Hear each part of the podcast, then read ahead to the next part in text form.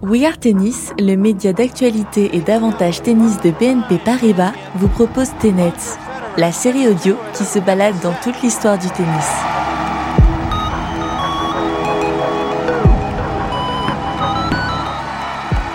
Épisode 2 La transition des juniors au circuit senior.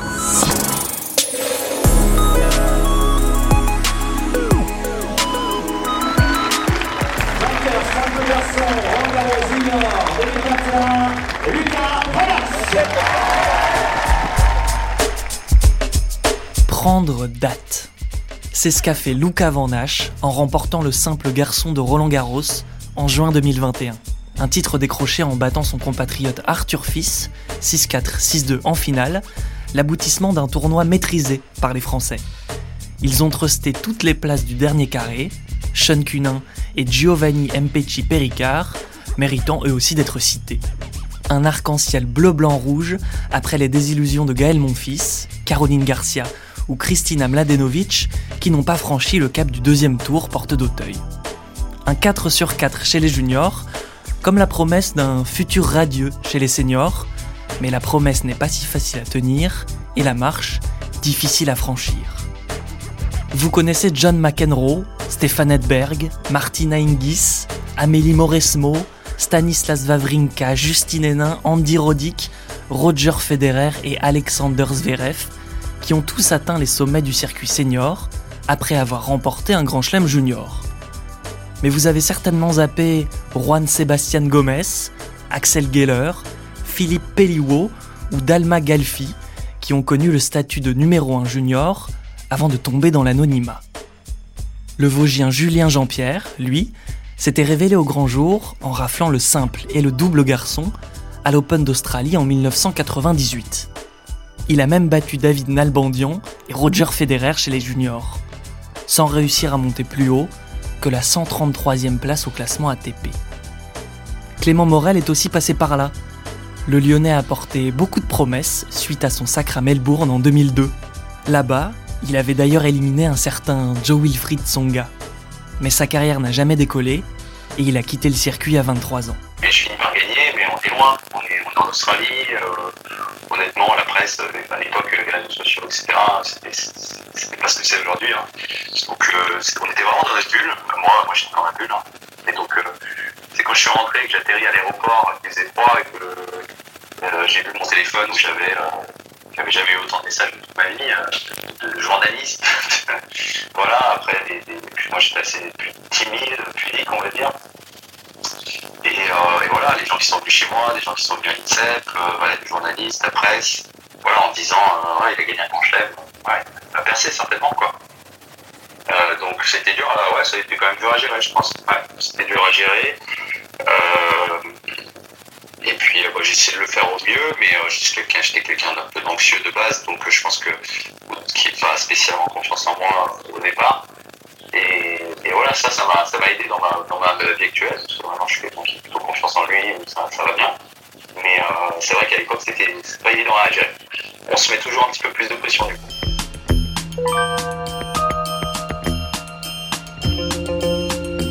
Ne pas se mettre trop de pression et garder la notion de plaisir. Voilà ce que conseillait Lina il y a deux ans. La vainqueur de Roland Garros 2011 et double finaliste de l'Open d'Australie expliquait ainsi sur le site de l'ITF Cette transition de junior à professionnel est l'une des choses les plus difficiles dans une carrière. Quand on passe chez les professionnels, il faut se contrôler et il ne s'agit pas seulement du terrain. En dehors aussi, il faut être intelligent, mon conseil à tous les jeunes, c'est de s'amuser. La vie est très courte, profitez-en. C'est aussi l'une des clés évoquées par John McEnroe pour réussir cette transition. It depends on the person. It depends on a lot of different things. So Ça dépend de la personne of et de beaucoup de paramètres. Il y a toute une série prepare de contraintes auxquelles il faut se préparer. possibility. I think the key is to be prepared for anything.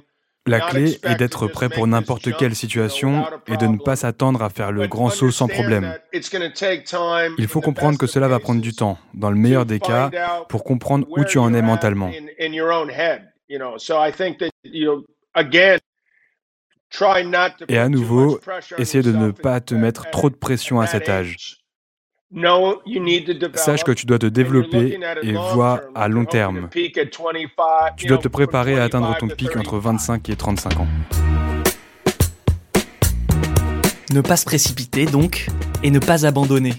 Voilà ce que s'est appliqué à faire Virginie Razzano après avoir gagné trois titres du Grand Chelem Junior, dont Roland Garros en 2000.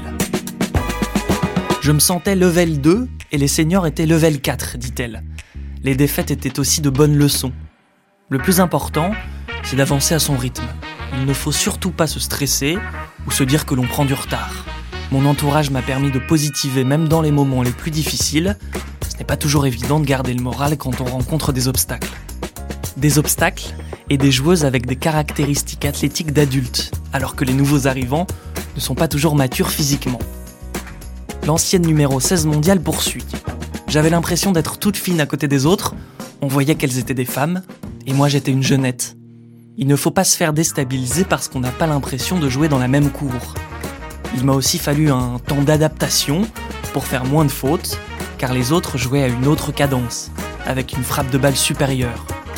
Quand elles mettent de l'effet dans la balle, ce n'est pas comme vous, puisque vous n'avez pas la même force musculaire, la balle tourne beaucoup plus vite. Plus vite, plus haut et plus fort, comme a pu aussi le constater Clément Morel notamment sur le service. En junior, euh, le service, pas encore ça totalement. Euh, il n'est pas encore à sa plénitude, mais quand, quand, on rencontre des joueurs euh, après qui sont, qui sont adultes et tout, tout le monde sert bien, quoi. La plupart servent très très très très bien, et ça c'est difficile quand même. C'est la clé, c'est quand même une grosse clé, le service et le retour dans le tennis. Et, et de ce point de vue-là, peut-être que ouais, on a un peu moins de temps, tout va plus, un peu plus vite, et il faut s'adapter aussi. donc voilà, je joue sur mes forces, être rapide, bien retourner, essayer de bien retourner, mais euh, c'est vrai que j'ai souvent buté j'aimais pas. Hein, des joueurs euh, qui servaient fort, qui servaient bien. Et il y en a beaucoup, énormément. Ça, c'est certainement oui, un, point difficile pour moi, un point qui a été euh, un peu plus difficile pour moi entre les juniors et les seniors. Une donne qui oblige donc les jeunes prétendants à se dépasser physiquement, mais également psychologiquement.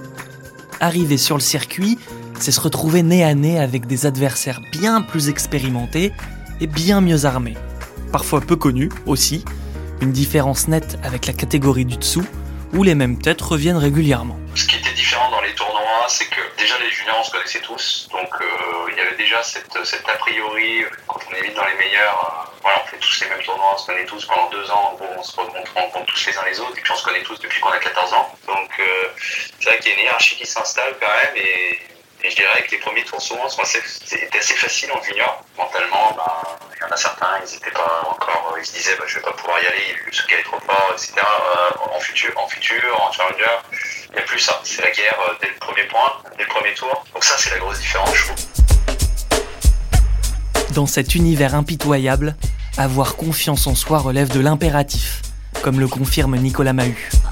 Bah, je pense que ça fait partie justement de la formation. Dans ces cas-là, je pense que c'est bien d'avoir un entraîneur justement euh, que tu connais bien, qui te connaît bien, qui va te permettre de, franchir ces étapes avec toi. Des choses les plus importantes que j'ai pu comprendre un peu tard, c'est qu'il faut vraiment s'entraîner de la même manière qu'on gagne ou qu'on perd. Il faut accepter de euh, généralement, quand on gagne deux trois matchs, on a l'impression qu'on est le meilleur du monde, et euh, dès qu'on fait deux trois premiers tours, on se met plus bas terre, on est moins que rien il faut arriver à, justement à trouver ce juste milieu, à garder confiance en soi et à s'entraîner de la même manière qu'on gagne ou qu'on perde. Et c'est comme ça que finalement on, élève euh, niveau de jeu et puis qu'on se développe. Un exemple à suivre Peut-être Emma Raducanu. En 2018, la Britannique s'inclinait en quart de finale de l'US Open Junior contre Clara Burel. En 2021, à seulement 18 ans, elle a triomphé chez les grandes à Flushing Meadows le fruit d'un énorme travail mental d'après Marion Bartoli dans une discussion pour Matchpoints. Um, Quand vous arrivez sur le circuit en sortant des juniors, vous avez l'impression qu'il vous manque beaucoup de choses avant de pouvoir rivaliser avec les top joueuses de la WTA. Cette fille, dès qu'elle est apparue à Wimbledon sur le cours numéro 1, j'ai eu la sensation qu'elle se sentait à sa place. Même si elle avait zéro expérience à ce niveau, je n'ai rien vu dans son jeu pouvant laisser penser qu'elle allait s'effondrer. Pour moi, Ça montre bien sûr beaucoup de confiance, mais aussi beaucoup de préparation. Particulièrement de la préparation mentale, juste pour s'imaginer dans cette situation un jour.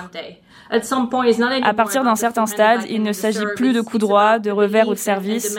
Il s'agit de croyance en soi et de mental. Et dans ce domaine, Emma Raducanu a excellé. À aucun moment je n'ai senti qu'elle aurait pu s'effondrer pendant ces matchs. Pour s'acclimater à ce nouveau palier, Virginie Razzano glisse une idée. Regarder ce qui se fait de mieux pour s'en imprégner. Elle dit, fonction de mon emploi du temps, bah, j'allais voir des matchs. Je regardais beaucoup ceux de Martina Hingis, c'était une référence du tennis pourcentage. J'avais aussi été très impressionné par Arancha Sanchez, elle avait un jeu très complet. Face à elle, je voyais des joueuses qui mettaient en place un schéma tactique très intéressant, je regardais un peu tout, j'essayais de prendre le plus d'informations possible pour mûrir. Rien qu'en regardant, vous apprenez beaucoup de choses. Apprendre pour assimiler cette période de transition et ensuite gravir les échelons. C'est tout le mal que l'on souhaite à la nouvelle génération, emmenée par Luca Van Nash et Elsa Jacquemot. Jeu, Elsa Jacquemot, de 4-6, 6-4, 6-9.